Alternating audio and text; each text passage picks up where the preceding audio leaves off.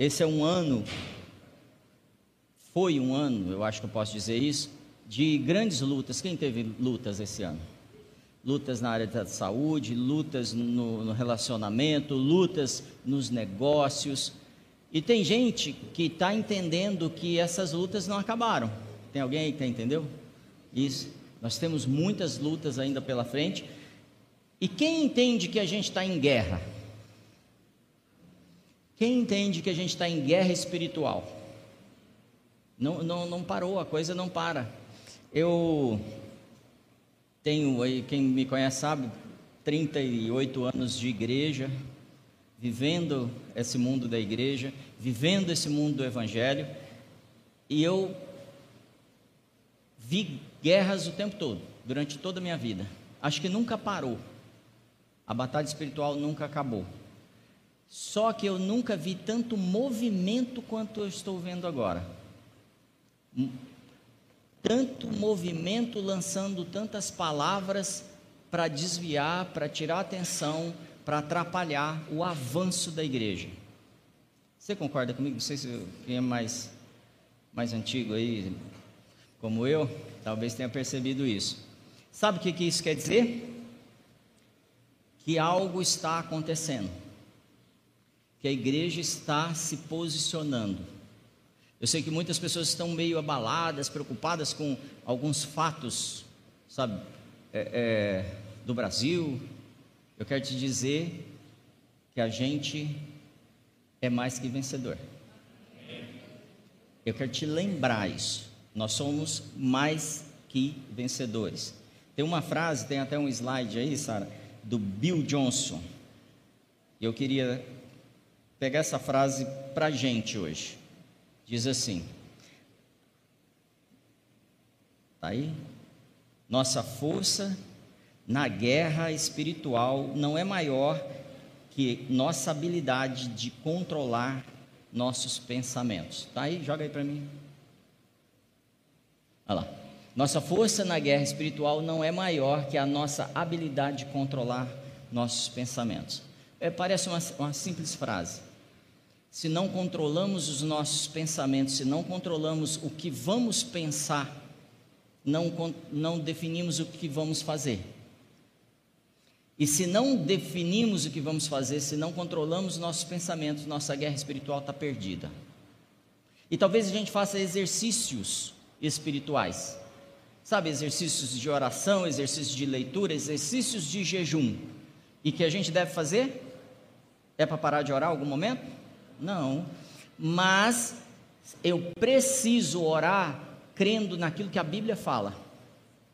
Porque se eu oro qualquer coisa, eu peço qualquer coisa, eu batalho de qualquer forma, eu sou um extremo conhecedor do cenário da geopolítica, da economia, e eu começo a orar contra isso, mas a minha mente não crê naquilo que a Bíblia fala, eu já perdi a guerra. Então, essa guerra que muitos estão abalados nesses dias, ela é vencida aqui, ó, no meu coração e na minha mente. Porque se ele diz que ele não me abandonaria, eu tenho pena dos meus inimigos. Em qualquer batalha que eu entrar.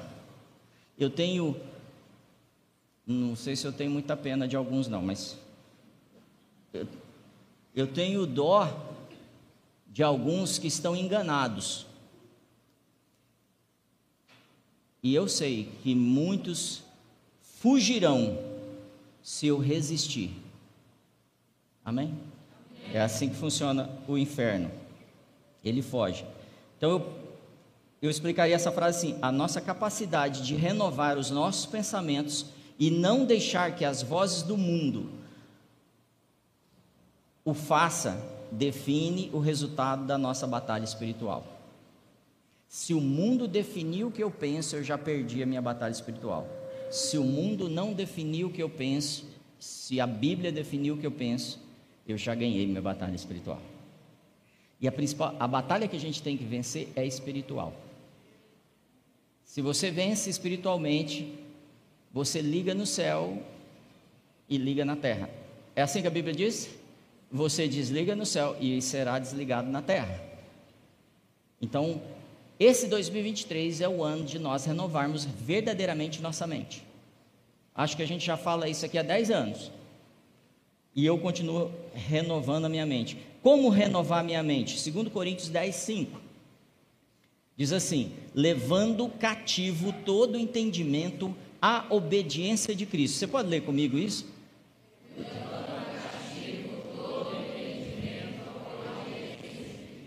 O que, que é levar cativo todo entendimento à obediência de Cristo? É mais ou menos assim: você pega seu inimigo e traz ele para trabalhar para você. É possível? Não foi isso que Jesus fez com Paulo? O encontro de Paulo com Jesus é porque você me persegue. E Paulo sai dali, a primeira frase que ele fala para Jesus qual é? Senhor, o que quer que eu faça? É pegar o seu pensamento, seja o qual for, e levar ele cativo à mente de Cristo, ao pensamento de Cristo. Eles, os meus pensamentos precisam trabalhar para mim. Dava para dar um amém agora. Os meus pensamentos precisam produzir fruto. Eles vão produzir fruto de qualquer forma, vou corrigir isso. Agora, eu, vou, eu posso escolher que tipo de fruto que eu quero, definindo que tipo de pensamento e como eu vou conduzir os pensamentos. Então, se Paulo está falando aos Coríntios que é para nós levarmos o nosso pensamento cativo, eu preciso levar o meu pensamento cativo. E vou piorar. Eu levo os pensamentos da política cativo ao pensamento de Cristo. Porque ele falou para mim como termina a minha vida como termina a história da humanidade. A Bíblia me conta isso. Então, eu naturalmente alcanço fruto de paz por causa disso.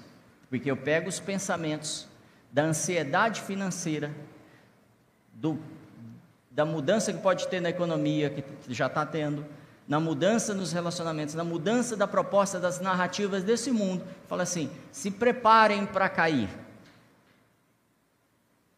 Amém? Eu sei que tem gente que está falando assim, ah, mas não é assim, porque tudo vai acabar e tudo vai ser destruído. É, e, é, é, eu sei que esse pensamento você está tá passando pela sua cabeça agora. Só quero te dizer que esse não é o pensamento de Cristo.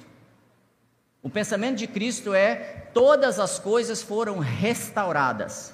Está escrito na sua Bíblia. Vi novos céus e nova terra. Onde só tem problema. É assim que fala? Não.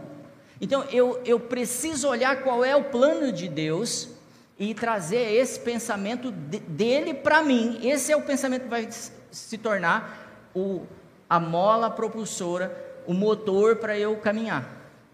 Está fazendo sentido, gente? Então, capture os seus pensamentos. Fala, capturarei os meus pensamentos essa semana. E eles serão obedientes à mente de Cristo. Como eu faço isso? Conhecendo a mente de Cristo. E aí vocês sabem como tem que fazer isso, né? Antes os pensamentos eram contra mim, para tirar minha paz, para me fazer não dormir.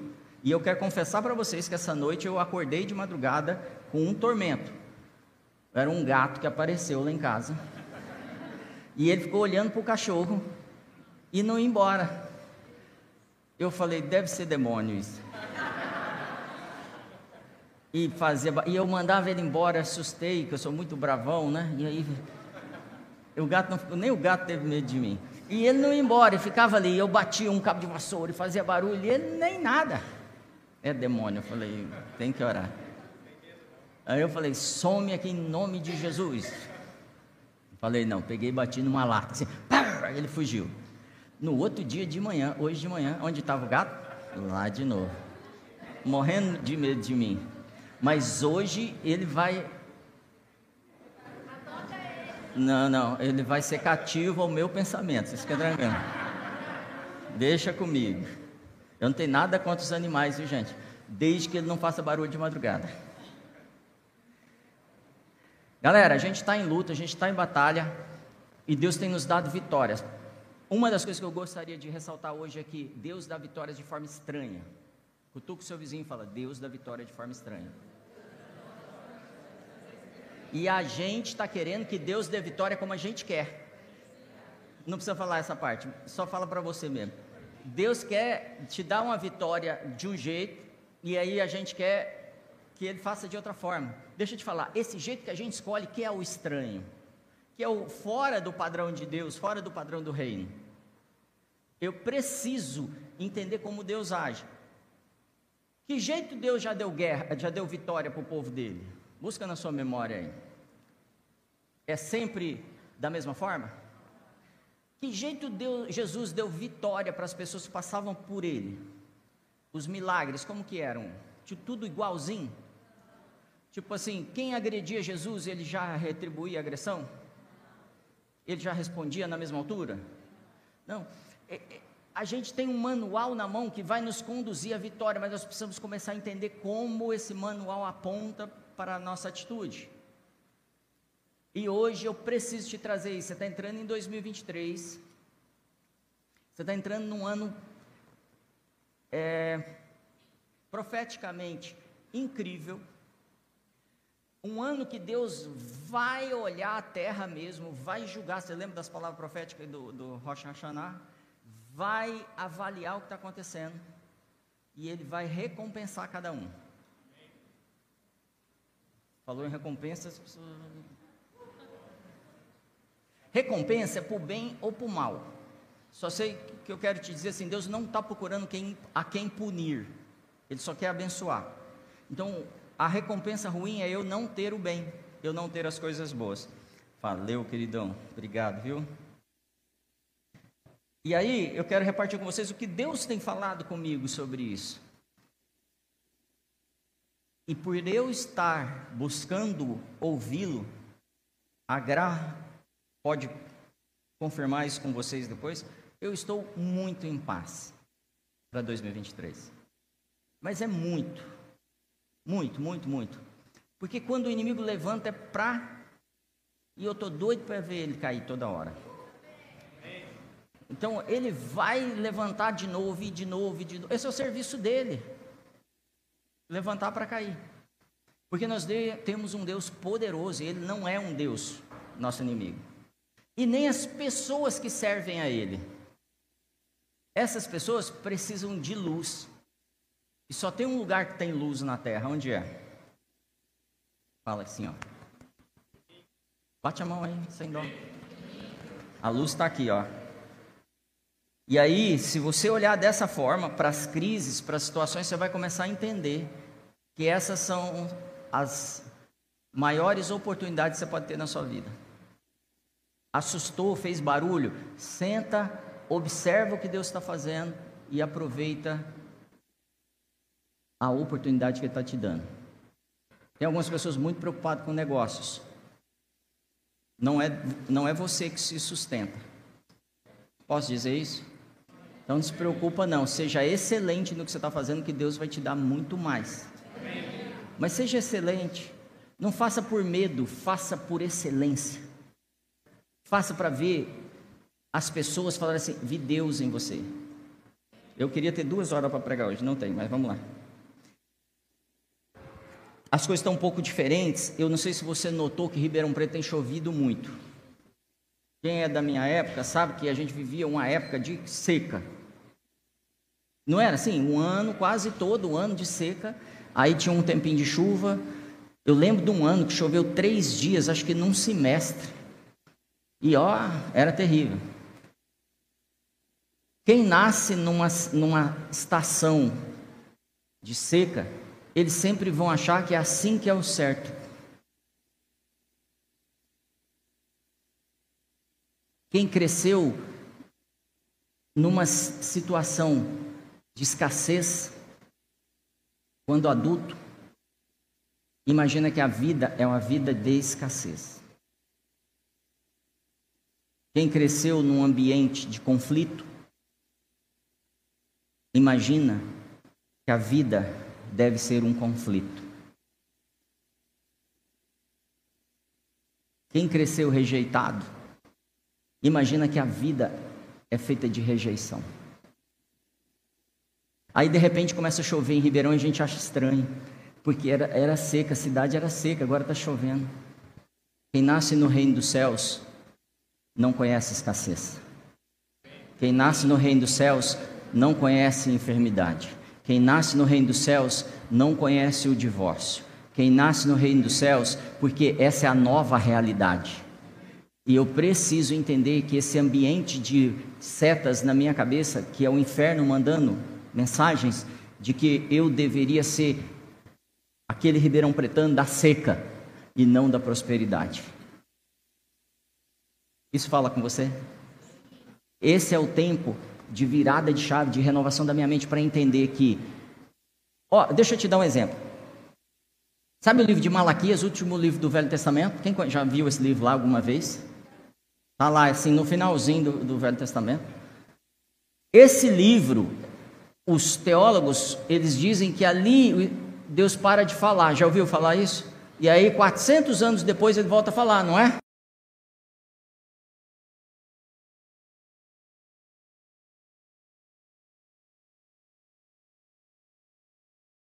As pessoas da igreja, os religiosos. Por quê? Porque eles passaram 400 anos sem o Espírito Santo, então não pode ter Espírito Santo. Aí você vai entender por que tem tanta gente que não acredita no, no mover do Espírito Santo, porque ele cresceu sem isso. Então não pode ser, não pode chover de, agora, é, é, é seco. Não pode ter ministro, não pode ter milagre. Não pode ter uma grande mudança. Eu não posso ser curado desse câncer porque é, é, Jesus só curava na época dele. Mentira! Jesus liberou a cura naquela cruz e toda a enfermidade foi levada embora. Se você precisa de cura, fala: Eu recebi minha cura. Eu já estou curado. 2023 é o ano da manifestação da minha cura. As pessoas verão a minha cura. Jesus não tem plano de falência para você. Se você administrar mal, vai dar ruim. Dá um amém também. Amém. Se você administrar bem, com o Espírito Santo com você, o que, que pode dar ruim, gente? Não pode. Então eu preciso aprender, aprender, estudar a administração. E aí, você vai contar uma outra história, seus filhos vão viver num ambiente de não vou dizer de, nem de abundância, mas um ambiente onde não tem escassez, não tem falta de nada. E quem cresce num ambiente de falta de nada, o que acontece? Ele avança. Deixa eu te contar uma coisa que não está na pregação, mas meu pai estudou até a quarta série. Quarta, quarta série ainda chama? Do primário. Primário? Mudou tudo, né, gente? Fundamental. A minha mãe estudou mais, estudou até a quinta.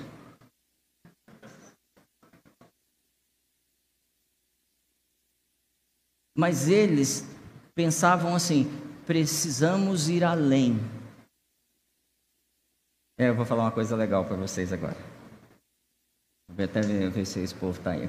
Vou tomar a liberdade de falar uma coisa que eu sempre pedi para pessoas. Aí, eu estudei um pouco mais. Então, eu, eu tenho uma graduação, tenho uma pós-graduação, tenho duas pós-graduações. E como é que os meus filhos vão imaginar estudar agora, a partir daí?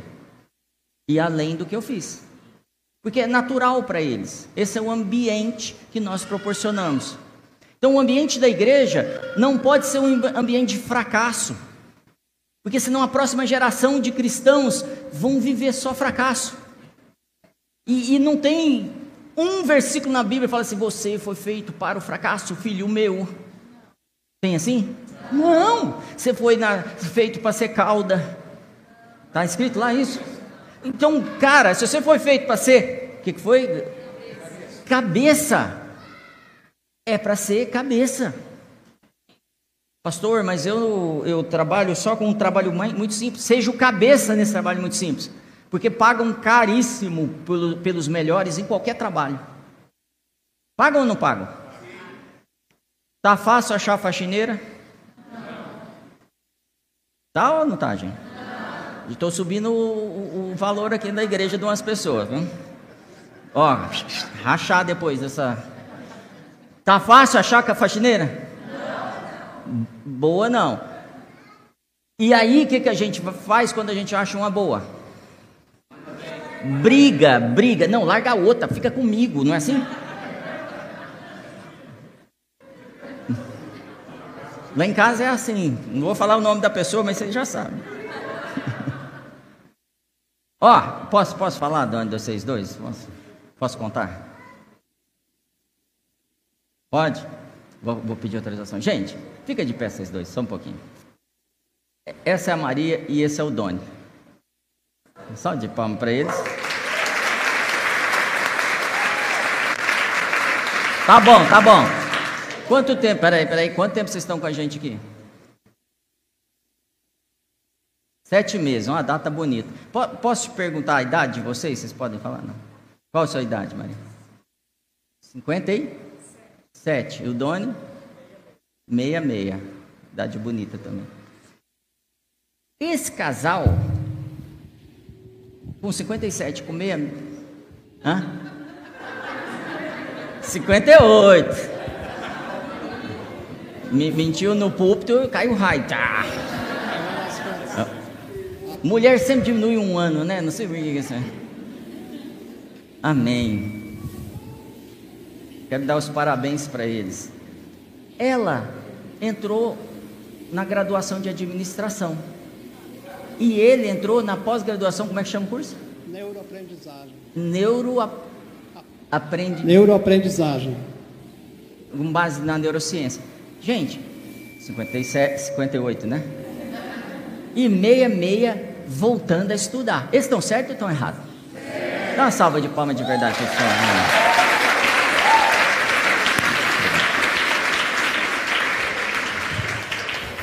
E você com 30 anos achando que acabou. ah, tô sorteiro, pastor. Não tem homem bonito nessa igreja. Falaram, falaram.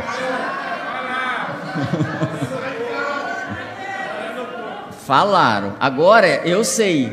Vai melhorar, porque se for tudo para academia, viu, moças? Amém. Mais uma dica que eu quero dar para vocês, compartilhar o que eu estou aprendendo. Eu estou aprendendo que é o que a gente está passando: pandemia, crise política, crise econômica, crise internacional. Já aconteceu. Hã? Ideológica. Já aconteceu. Não é a primeira vez que acontece. E aí, eu estou aprendendo que o mundo vive de ciclos de problemas. Ciclos. E ele volta no mesmo ponto. Uma pessoa que entende que o mundo tá, vive ciclo, ele já prevê o que vem por aí, não prevê? Ele também aprende soluções que aconteceram no passado. E ele usa soluções. Esse cara dá um salto lá na frente de toda, de todo mundo. E é isso que eu quero te propor. É, tem um livro, tem um slide de um livro aí, Sara? Esse, esse é o livro que eu, quero compartilhar com você. Esse livro me ajudou a entender. Op, op, vai lá. Que quando eu olho para o passado, entendo o passado, eu começo a entender o presente e preparar o futuro. Esse é um livro muito interessante, tá? Ele. Eu aprendi com ele a olhar para a história para me ajudar a resolver problema eu aprendi a olhar para a minha história também para ajudar a me. Não dá para falar assim, né? Eu aprendi a olhar para a minha história para me ajudar. Ficou mais fácil resolver os problemas que eu não estava resolvendo.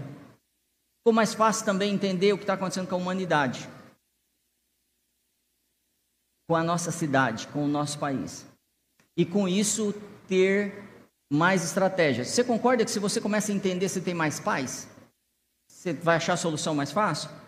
Então, esse livro ele traz, ele mostra que a história funciona em ciclos, estações, por exemplo, falei, pandemias, guerras, estações de seca, estações de